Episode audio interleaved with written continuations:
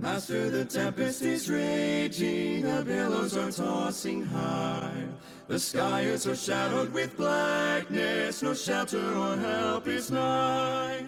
Estás escuchando cápsulas para comenzar tu día. So.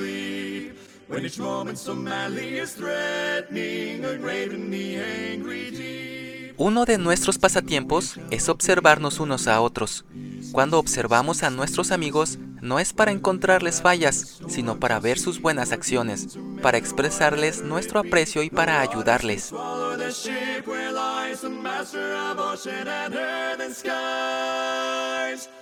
A Jesús también lo observaban. Nos inspira saber que Él enseñó con su vida tanto como con sus palabras. Donde quiera que Él enseñó o realizó sus milagros, había muchos que se admiraban al observarlo, aunque siempre había aquellos que buscaban fallas en Él.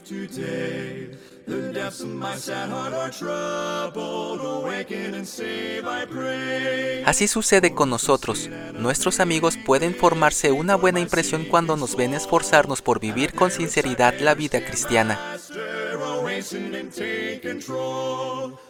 Aquellos que nos encuentran fallas no podrán perjudicarnos, a menos que vean en nosotros acciones y actitudes que son todo lo contrario de lo que profesamos ser y creer.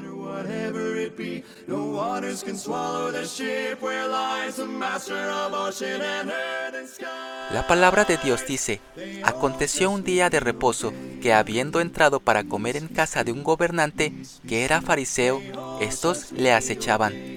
Lucas 14.1 Peace be still.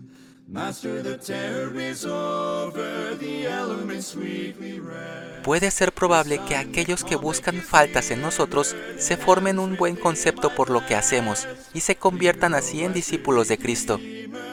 Pidamos a Dios que nos ayude a dar nuestro testimonio a nuestros amigos. Tomado de Ecos Cotidianos. Soy Moisés Nava. Que tengas un excelente día.